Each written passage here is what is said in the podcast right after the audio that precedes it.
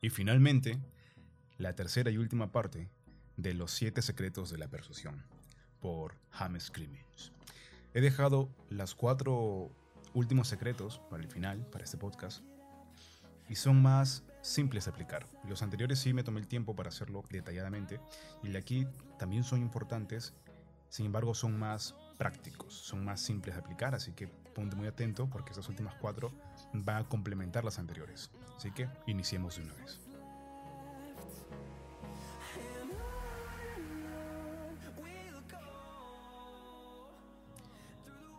La primera de estos cuatro últimos es no preguntes, desentierra. Ya como dice el título, em, no va a servir de nada preguntar. Y la razón es muy simple. La gente, por más que sepa cómo contarte el por qué hizo las cosas, en realidad no sabe cuál fue el motivante o cuál fue lo que lo impulsó a tomar acciones que hicieron. ¿ok? Ellos van a darte un sinfín de razones, pueden explicar lo que hicieron, mas no necesariamente saben el por qué real. Así que es importantísimo que esto lo tengas en cuenta. Justo aquí comienzan a narrar un experimento, ¿ok? un experimento de, que la gente no se da cuenta qué es lo que realmente está haciendo. Digamos de que el cerebro las manos están interconectados de forma inversa. Quiere decir de que tu mano izquierda, cada vez que la mueves, estimula eh, tu hemisferio derecho. Y cuando tú estimulas tu mano derecha, estás que mueves el cerebro izquierdo, ¿ok? Estás interconectados, pero cruzados, ¿no es cierto? ¿Y qué ocurría? Que ellos se dieron cuenta porque le dijeron, mira esta imagen, bueno, obviamente con una parte del cerebro, en un paciente que tiene el cerebro dividido. Eso quiere decir que no había comunicaciones entre ambos hemisferios. Entonces, el lado derecho de su, de su cara, de su ojo, ¿no es cierto? Observó una imagen que era nieve, ¿ok? Y el lado izquierdo observó a una gallina. Cuando le dijeron que vean la similitud con la imagen que le iban a presentar a continuación, uno era, lo que él eligió era una pala, ¿no es cierto? Para el ojo derecho. A uno dijo por qué. Y para el ojo izquierdo había una pata de pollo, eligió la pata de pollo. Cuando le explicó, cuando les, le preguntaron por qué había escogido ese tipo de imágenes, lo que mencionó fue de que la pata le pertenecía al pollo y la pala era para limpiar el gallinero. Era algo totalmente extraño porque la pala supuestamente era para recoger la nieve, ¿no es cierto? Lo que nosotros observamos que era un comportamiento predecible, pero él no, él no era consciente de por qué había elegido la pala, pero sí era consciente, digamos, eh, a la hora de darle explicación. Es algo muy loco, como lo que realmente su cuerpo le estaba diciendo que lo haga subconscientemente era muy diferente a lo que le explicaba conscientemente. Entonces, por más que tú le preguntes a la gente por qué hace lo que hace, va a ser muy difícil que tengas las respuestas certeras. ¿Qué es lo más efectivo que puedes hacer? Eh, justamente dos formas, ¿ok? La técnica número uno se le llama camuflaje de lenguaje. Quiere decir de que cuando te comienza a explicar cómo es que ve el mundo esa persona, por eso es muy importante escuchar, ya te vas a dar cuenta cuáles son sus motivaciones y por qué actúa o cómo actúa esa persona. De acuerdo al historial de cómo actúa, ojo, el historial, más no te digo por qué lo hizo, solamente el historial, puedes tener un preview de cómo sería esa persona ante ciertas circunstancias. Ya podrías tener, digamos, algo más previsible, algo más que se pueda anticipar. Y la segunda técnica es de que tú hagas obviamente tu investigación. ¿okay? Uno es que tú simplemente escuches y mediante esas, eh, esas palabras que em, empieza a contarte a sus historias, puedas tú darte cuenta cuáles son sus motivaciones. Y el segundo es que tú puedas simplemente observar a tu público objetivo, a tus clientes, qué es lo que su acción demuestra. No les preguntes qué hacen o por qué lo hacen. Puedes decirle, puedes preguntarle qué hacen, mas no puedes preguntarle por qué lo hacen, porque ahí ya habría, digamos, una distorsión. Así que nos vamos a enfocar en el, comportamiento para en base a ello hacerlo. Y esa es exactamente la técnica. O sea, es algo muy simple. Y la pregunta ahora sería, ¿cómo lo aplico? ¿No es cierto? ¿Cómo es que puedo aplicar esto? Pues digamos que en las interacciones normales, porque digamos que esta regla de la persuasión está más enfocado para poder hacer una campaña de marketing, digamos, grande, ¿no es cierto? Entonces ahí sería muy simple de aplicarlo. Pero cuando se trata de habilidades sociales, hay que ser un poquito más, digamos, creativo. ¿Cómo hacemos esto? En las interacciones sociales, la gente comparte constantemente sus historias. Es más, ¿cómo es la escalera emocional o digamos la escalera de la interacción? Primero hablas del entorno, de lo que podría ser, no sé, las paredes, de qué color son o lo que sea, de, alguna noticia, ¿no es cierto? Luego la siguiente escalera es hablar de lo que tú piensas sobre ello. Luego que, has hablado sobre ello, comienzas a compartir o a expresar ciertas emociones que tuviste. Ya empezamos a hablar de las historias. Y por último, tus sentimientos, o sea, cómo es que te sientes triste, alegre, ¿no es cierto? Y eso contagia, hay más conexión y esa es la escalera de las interacciones. Muy simple, ¿no es cierto? Entonces ahí es lo que tiene que hacer, pero en viceversa. La persona tiene que empezar a escalar poco a poco esas esa escalera de la interacción, ¿okay? de la conversación, para que tú estés muy atento y escuches cuál es su patrón de comportamiento, darte cuenta cómo es que esta persona acciona y en base a ello descubrir su motivación y empezar a conectar con ello. Eh, digamos que la regla general de la persuasión es que tú te conviertas en un vehículo para que aquellas cosas que la persona desea, tú te conviertas en un vehículo. Entonces, esta técnica de observar cuál es el comportamiento de la persona es importante y es que es muy diferente a preguntar. Así que la ley sería no preguntes, desentierra. ¿okay? Ese es lo que se enfoca esta primera técnica. Luego, em, la siguiente, que vendría a ser enfócate en el sentimiento, que viene a ser un poquito más, digamos, emocional, ¿no es cierto? Más feeling. Pues, como ya hemos dicho en anteriores ocasiones, lo que más mueve, incluso puede cambiar la percepción, van a ser las emociones. Depende de las emociones que, con en las que se encuentre esa persona, su perspectiva del mundo puede ser muy diferente. Si está alegre, pues puedes verlo más motivado, más positivo. Si en caso está triste, lo puedes ver igual, totalmente diferente, ¿no? O sea, puedes verlo totalmente diferente, un poco más pesimista, pesado, sin ganas de hacer las cosas. Entonces las emociones van a ser muy, muy importantes. Pero la pregunta es, ¿cómo puedo enfocarme para darle estos sentimientos, ¿no es cierto? Pues aquí viene a ser a, ahora sí, ponerle con toda la fuerza en mostrarle cómo es que le gustaría sentirse. O tú, dar, tú percatarte cómo es que ellos eso se pueden sentir, cómo es que ellos se quieren sentir, felices, alegres o buenos padres, buenas madres, eh, de repente un buen novio, una buena novia, un buen profesional, cómo es que ellos se quieren sentir y tú, como te vuelvo a repetir, ser el vehículo para ello. Cuando tú enfocas eso, cuando tú enfocas eso en, el sentimiento no solamente en el beneficio que puede tener, de repente en tener un celular, no sé, de última generación, es muy diferente a decir que vas a tener mucha velocidad. En eso se enfoca con dar al tema del sentimiento. Es como, como de repente como vender este iPhone, ¿no es cierto? Cuando tú compras un iPhone, no compras tanto la complejidad del celular porque, bueno, ahora último sí creo que lo hacen un poco más en mencionar las especificaciones, pero antes no lo hacían así. Antes no eran tan, tanto de marketear su, su parte técnica, simplemente era el tema del estatus. Entonces, cuando tú comprabas un iPhone, como he dicho hasta ahora, tú compras un iPhone, compras el estatus, compras la emoción que tienes al pertenecer al club de gente que solamente consume Apple. Eres parte de una comunidad muy distinta a gente que usa Android. Entonces, eso es lo que al final tú tienes que proyectar. Cuando están contigo, cuando consumen tu producto, cuando están en tu club, ¿cuál es el diferencial? ¿Cómo es que ellos se sienten? Cuando tú juntas, apuntas al sentimiento, a esa proyección emocional, es cuando realmente las cosas cobran sentido. Y aquí ellos dan un ejemplo muy bueno, que es el tema del queso, ¿no? Justamente para complementar con la técnica anterior, que era el tema del comportamiento, o sea, de observar, observaban que habían tres tipos de suposiciones que ellos podían dar. La, idea era no preguntar, solamente observar. Y habían tres cosas, ¿no? Que la gente no consumía queso porque pensaba que tenía mucha grasa, que, consumían, que no consumían queso o consumían queso porque, bueno, sabían que era bueno. Y por último había un tercer grupo que sabían que era bueno, pero estaba costoso. Cuando realmente vieron el comportamiento, comenzaban, digamos, a, a, entrevistar, no preguntar por qué, sino saber cuál era su comportamiento, se daban cuenta que al final era un tema de que no, sabían cómo preparar platos con el queso. Entonces toda la, la campaña de marketing se enfocó en darle ideas para que puedan consumir más queso. Y la gente, o mejor dicho, comenzó, comenzó, a consumir mucho más y esto se fue para arriba, ¿no? Pero ahora, ¿cómo fue que ellos también ampliaron, o cuál fue la técnica más vital en esto? Que ellos, a pesar, ellos aparte de darles la receta, comenzaron a crear toda una imagen, a asociar imágenes de que consumir ese queso les haría más inteligentes en cómo se alimentaban les hacían verse como personas muy importantes para su familia porque sabían qué cosa era bueno para su salud, porque aportaba calcio.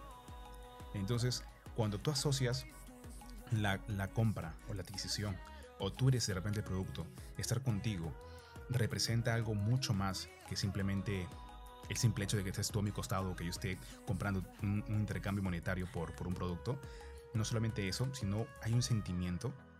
Eso es lo que realmente hace más persuasivo las cosas. Aterrizándolo, yo te recomendaría mucho en tus, en tus interacciones sociales que, que te conviertas en el símbolo que por ti yo puedo cumplir ciertos sueños, que por ti yo puedo alcanzar muchas cosas más. Una de, las, una de las cosas, por ejemplo, con la que yo he conectado tanto de repente con un amigo que se llama Joseph, es el tema de que mutuamente sabemos que podemos alcanzar sueños juntos. Entonces, al saber que, que eso podemos lograrlo, nos motiva mucho más a crecer, a mucho más cooperar. Somos tres personas que estamos muy compenetrados y eso ayuda mucho para poder seguir y mantener el ritmo. Juan, Joseph y yo. Vemos que juntos podemos dar un paso mucho más allá. Hay mucha gente más que se, que se está sumando que también es parte de la familia y eso es lo que nos une, ese sentimiento de saber que juntos somos un vehículo para lograr mucho más, de que juntos podemos crecer.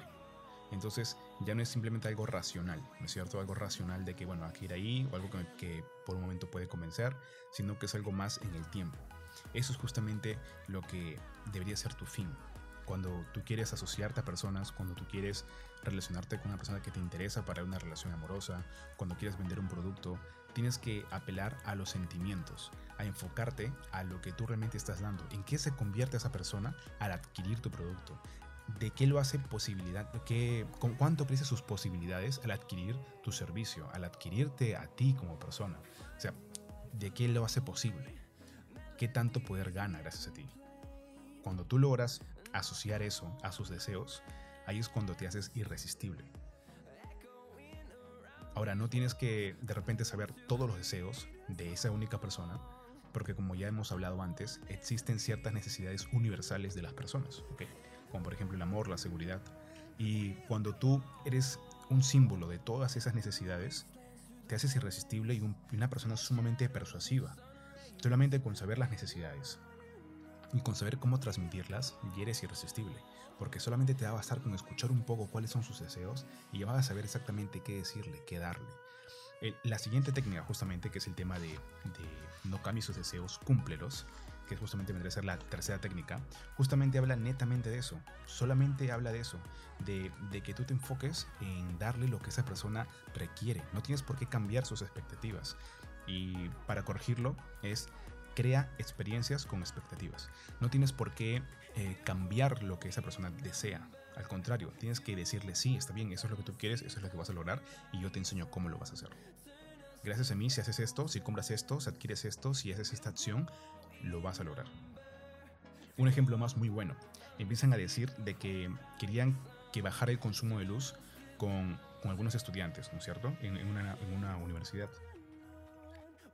Y digamos que el intento de decirle bajen el consumo porque el calentamiento global y toda la onda está afectando el clima, ellos eran conscientes, pero no era suficiente, digamos, motivación para que ellos pudieran cambiar. ¿Qué hicieron? Pues apelaron a un sentimiento que ellos tienen, que es el tema de, de usar dinero, gastar dinero para poder tener más estatus, comprar cierta ropa, ¿no es cierto? Y le propusieron lo siguiente, o sea, cómo ellos pueden bajar el consumo de luz al mismo tiempo que también hacen lo que en este caso la directiva quería, ¿no? Em, pues muy simple. Dijeron de que el dinero que ellos se ahorraran en luz, porque les dieron una comparación del registro del año pasado, ese pequeño excedente o eso que se ahorraban quedaba para ellos como un dinero, como una ganancia.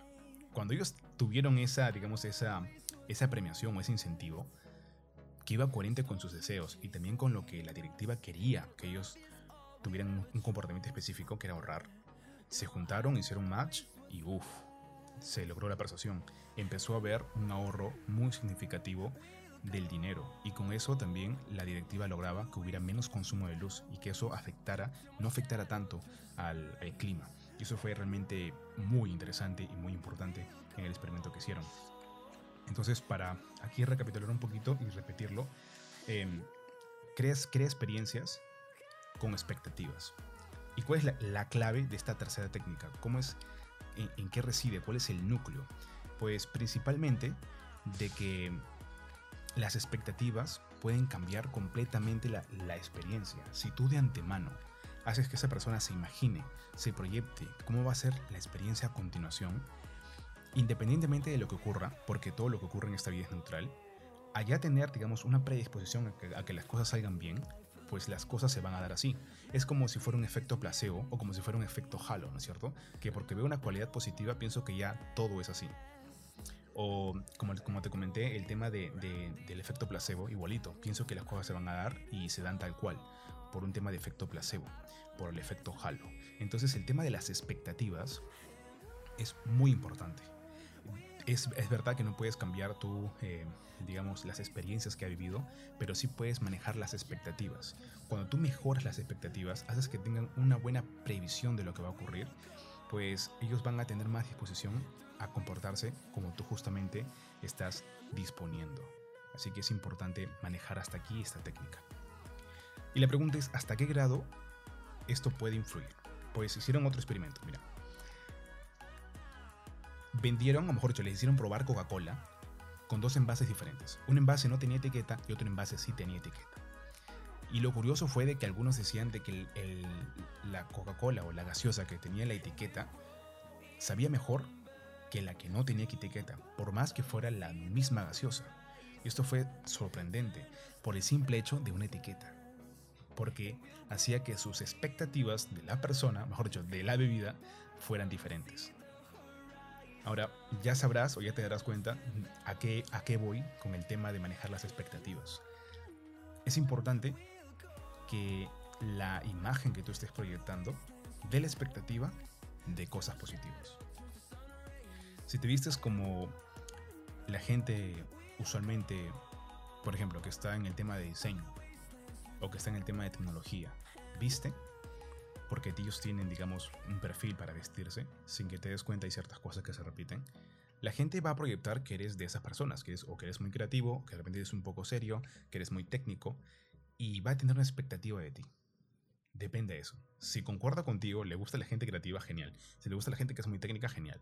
No a todos les gusta lo técnico porque, ¿por qué? Muy simple. Es más complicado de procesar la información y por ende se disfruta menos. Hasta cierto grado puede ser importante el tema de, la complejidad, pero si pasa los límites ya se vuelve muy difícil de, de entender y así incluso peor para interactuar. ¿Ok? Así que hasta aquí viene a ser el tema de que tú des una buena digamos, percepción de lo que eres, ¿no es cierto? Manejar las expectativas. Otro experimento que se hizo fue muy parecido, fue con que le dieron zanahorias, ¿no es cierto? Pero con una etiqueta de McDonald's. Le dieron muchas cosas con la etiqueta de, McDonald's e incluyeron en, en, todo este experimento una zanahoria. La zanahoria con la etiqueta de McDonald's para los niños sabía mucho más rico que la que no tenía la etiqueta de McDonald's. Así de poderosas son estas expectativas que tú puedes manejar y que tú puedes usar a tu favor para hacerlo. Si eres alguien de negocios, créeme que siempre ayuda, siempre ayuda a tener una buena vestimenta. Incluso recuerdo que un, tipo estaba dando una clase sobre todo ese tema de, de, persuasión y de ventas, que fue muy interesante. Y digamos de que él está aplicando una de las mejores técnicas que está enseñando. Él decía de que tenía un reloj de 5 mil dólares y todo lo entera, pero en realidad yo sabía que ese reloj costaba, ¿cuánto? 250 dólares. Pero digamos que el manejar la expectativa de que el tipo sabía y tenía resultados y toda la onda entera, hizo que la gente le creyera. Y ese tipo vendió en, el taller, que habían, habían unas 500 personas, vendió a 120 personas. A un precio de cuánto? Casi mil soles. Entonces es una cantidad de dinero por el simple hecho de manejar las expectativas. Decía que tenía dinero y toda la onda y por eso se había comprado un reloj de, de oro y toda la onda entera. Esto no necesariamente era cierto, pero manejó muy bien. ¿Y qué cosa era el mensaje? Pues si das una imagen de poder, por, independientemente de que sea cierto o no, la gente lo cree. Obviamente tienes que ser coherente con, con estas expectativas, porque si tú quieres manejar o tener una relación larga con esta persona, pues van a haber muchos momentos en los que tú tienes que dar un comportamiento coherente. Y de no ser así, pues se te va a complicar la vida para poder dar esa coherencia. Van a darse cuenta que hay incoherencias, que hay falsedades, ahí es donde uno pierde credibilidad. Así que eso no lo hagas. Te recomiendo mucho más em, ser esa persona, convertirte en una persona persuasiva. No solamente aplicar, digamos, a conveniencia y manipulando. Es muy, muy, muy diferente. Y como última explicación de esta tercera técnica, que es crear expectativas con experiencias, es también aprovechar un efecto de confirmación que tienen las personas. Como yo ya explicó antes, la gente quiere confirmar sus creencias, quiere confirmarlas.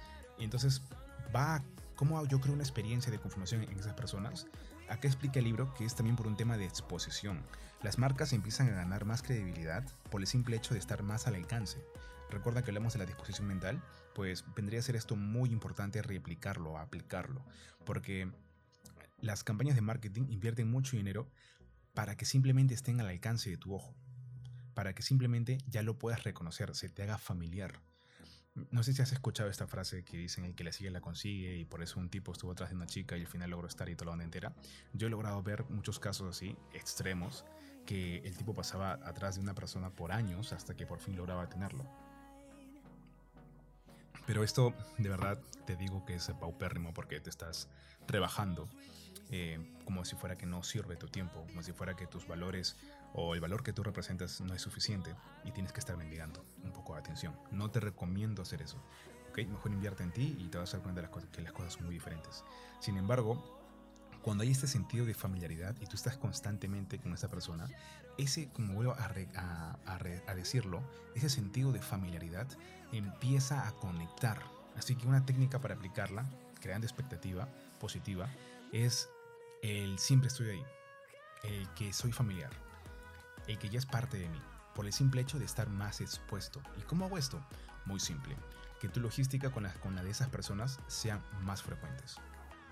Cuando son más frecuentes, dan esa ilusión. Por eso que no es, digamos, sorprendente que gente que la gente por, por su mayoría cuando se enamora es el día que se sentó al costado es porque se conocieron en el trabajo o en la universidad pero no es no es que de repente fue muy diferente, que muy pocas veces iba por un lugar, se encontraron, fue tan interesante que decidieron volver a verse y era muy, muy complicado verse, pero se aceptaban y todo lo entero. O sea, esas historias son muy, muy escasas. Lo que sí es más común es decir, oye, ¿sabes qué? Nos conocimos y nos vimos todos los santos días. Y eso es lo que realmente crea la familiaridad. Entonces, el tema de la exposición repetitiva es lo que va a crear también este tema de experiencia. ¿Por qué? Porque por disponibilidad mental es más fácil recordarte y por eso también se crea una expectativa, la expectativa de que estás presente. Y esa presencia también se traduce como atractivo y también se hace obviamente persuasivo.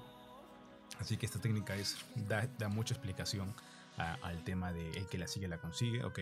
Sin embargo, te recomiendo de que no, no la apliques de mala manera porque te va a ser muy desgastante lo mejor y más inteligente que puedes hacer es que tu logística con la de esa persona se puedan, puedan coincidir. Eso sería mucho mejor a que andes perdiendo tu, perdiendo tu tiempo con algo que posiblemente se dé o posiblemente no. ¿Ok? Así que es mejor darle un mejor uso a tu tiempo. Y por último, para hacerlo muy puntual esto, viene a ser añade un poco de arte. O sea, es como que añade un poco de tu toque personal, ¿no es cierto? Un poco de arte que sea un poco más, digamos, divertido, que esto tenga más emociones, ¿no es cierto? En la forma en que lo hagas, ser elegante con ello. Y esto no lo dice en el libro, pero recuerdo que en algún momento lo aprendí, de que había una diferencia realmente interesante entre las mujeres que decían, ¿qué cosa te gustaría? ¿Un hombre musculoso? ¿No es cierto? ¿O un hombre que tenga una buena expectativa salarial? ¿O un hombre que no tiene una buena expectativa salarial, pero es bueno en el arte. Es bueno en algún, en algún arte que le gusta hacer, ¿no? Como cantar, como dibujar, pintar. Y las mujeres, fue curioso, pero había una gran, una gran tendencia en que eligiera más el, el tema del arte. En ciertos momentos de su ciclo del mes, buscaban más la figura masculina fuerte, pero en otras era un tema de arte. Entonces la explicación no siguió del todo, pero sin embargo se midió el comportamiento y había una tendencia fuerte. Ahora, acá lo que explica el libro es de que el cerebro reptil va más por el arte porque le parece más curioso, le parece más interesante, Y por ello lo ve como si fueran buenos recursos para poder procrear, para poder duplicar. Y vamos a ver aquí dos técnicas muy puntuales. No lo dice acá con esos nombres, pero digamos que aprendiendo un poco de hipnosis y un poco de lenguaje, del tema lingüístico, sé cómo se le nombra ese, tipo de técnicas. Y la primera técnica que, te va a ayudar para poder darle arte a tu expresión es usar las anáforas. Las anáforas tienen un cierto ritmo y ese ritmo que tienen tus palabras empieza a ser muy, digamos, divertido. Por eso que las personas que trabajan en política siempre usan esas anáforas y empiezan a decir cosas, voy a ahorita un poco de, de improvisar. Y es por eso que el pueblo requiere educación, porque el pueblo es importante y todo lo entero. Y es por eso que el pueblo tiene que empezar a tomar conciencia de que hoy en día hay mucha delincuencia, que hoy en día la gente requiere lugares seguros. Y es por eso que el pueblo te siempre menciona una palabra que va rimando. Ese tipo de palabras y luego dar un, poco de, de, texto adicional se llaman anáforas. Tienen un, digamos, un cierto patrón, una cierta armonía en el sonido, en cómo se expresa. Eso llama mucho la atención al cerebro y es muy persuasivo. ¿ok? Entonces ayuda mucho. Cuando tú empieces a hablar, puedes tú usar ciertas anáforas. Ya te lo dejo tu creatividad para, para poder usarlo. Y el segundo, que es muy importante, es usar las metáforas. Cuando tú usas las metáforas, esto se hace mucho más poderoso porque no tienes que explicarlas, solamente tienes que contar alguna metáfora, digamos algún refrán, ¿no es cierto? Y eso, aunque no lo creas, se toma como cierto. ¿Por qué es tan persuasivo? Porque no lo interpreta la razón, lo tiene que interpretar tu lado subconsciente, porque es algo que tiene que ser automático, no tiene, no tiene por qué, digamos, ser tan lento, tienes que entenderlo en el momento. Es como, como un chiste, un chiste explicado ya no tiene sentido, es igualito, las metáforas tienen que entenderse a un nivel rápido y siempre, casi siempre es a un tema de subconsciente. Digamos que la gente que tiene, digamos, una lesión cerebral en el hemisferio derecho, pierde esta capacidad de entender metáforas. Son muy literales, son muy lógicos y no pueden entender, digamos, esta comunicación donde la, semántica es diferente. Todo lo entienden al pie de la letra. Entonces, como esto se da a un nivel subconsciente, a un nivel emocional, automático, eh, quiere decir hablar con el lagarto, es importante usar metáforas. Hay metáforas buenas, ¿no es cierto? Y hay metáforas malas. Por ejemplo, todos los hombres son, todos los hombres son, y todas las mujeres son. Entonces, ese tipo de, refranes que hay, ¿no es cierto? no ayudan, ¿ok? Pero hay metáforas que sí son positivas, que sí ayudan a crecer, que sí ayudan a seducir, que sí ayudan a persuadir. Así que te recomiendo mucho investigar ese tema de las metáforas, porque ya hablar de metáforas sería muy extenso. Te explico netamente las técnicas y, y que son importantes y son vitales. Hay una tercera técnica que se me ocurre, pero que voy a narrarlo en el video del YouTube, ¿ok? En YouTube voy a subir cuáles son, digamos, las mejores prácticas, las tres mejores prácticas de este libro para tus habilidades sociales. Y cuando yo narre esas tres mejores prácticas, pues las voy a elegir y lo, voy a grabar este domingo, así que imagino que las estaré subiendo el lunes. Pues ahí puedes también tener, digamos, el resumen del resumen de esto, ¿ok? Cuando yo hago esas tres, esas tres técnicas para aplicarlas a tus interacciones sociales, son las que, digamos, para mí, a mi percepción, a mi criterio, están más simples de aplicar y que tu, tu nivel de, expresión, de persuasión, suba rápidamente a un siguiente nivel, ¿no es cierto? Que tengas más experiencia. Así que te recomiendo ver este video que pronto lo voy a subir el día lunes. Es más, me comprometo a subirlo el día lunes para que puedas tú saber de cuál es esta técnica. La, la, voy a recordar, seguro ya le comentó antes y para poder darte, digamos, el indicio, es el tema de la proyección. Cuando haces una buena proyección y el tema de la implicación, implicación y proyección, eso se hace muy persuasivo. Y es algo que yo siempre uso y, seguro te lo voy a contar ahí en el video. Así que hasta aquí doy por cerrado el, resumen de este libro, que la verdad es que me ha encantado y, seguro lo vuelvo a leer o seguro vuelvo a repasar los resúmenes o las apuntes que he hecho sobre este libro, porque está realmente bueno. En verdad me ha impactado, me ha impactado mucho qué tanto contenido puede tener este, este libro. ¿no? Cuando leí Los siete secretos de la persuasión, casi parecía un video típico de, de YouTube, ¿verdad? Como que no hagas esos, tres errores que te pueden pasar. Y es como que decía, ah, bueno, seguro es un poco de, de, de marketing barato. Pero al acceder al contenido del libro, realmente fue muy, muy gratificante leer todo esto. Es más, te recomiendo una, una larga bibliografía donde puedes acceder, ¿no? Por ejemplo, comienza a citar también a Cialdini, que es sobre las leyes de la influencia, que también es un librazo y es un, sumamente, digamos, es casi como un, es, bueno, es un libro de estudio en, muchas universidades y que también lo, recomienda y lo cita, ¿no? Otro que también recomiendo, uno de los libros, es em, La historia secreta de tu cerebro. No recuerdo quién escribió, pero también recomienda escribir, eh, leer ese, ese libro. Dale Carnegie, Cómo ganar amigos e influir sobre las personas, comienza a citar una única técnica de Dale Carnegie, que es que la gente para que haga algo tiene que querer hacerlo. O sea, si quieres que alguien haga algo, pues tiene que ser su deseo, ¿no es cierto? Entonces, pon en coherencia que tu objetivo de acción que quieres que haga vaya en coherencia con que él logre su deseo, con que él logre su eh, sueño. Entonces, realmente está tremendo y habría que hablar mucho más, pero bueno, lo dejaré para más adelante en algunos videos. Así que me despido, espero que este audiolibro, mejor dicho, este resumen del libro, te, sea de mucha utilidad. Por favor, compártelo con tus amistades y coméntame qué fue lo que te pareció y el cuál sería el libro de la próxima semana. Voy a subir a mi Instagram cuáles serían los tres posibles libros que van a estar para la próxima semana. Elige uno y ese será el siguiente que resuma. Muy bien, me despido, Arno Sillonis, hasta un siguiente podcast. Chao.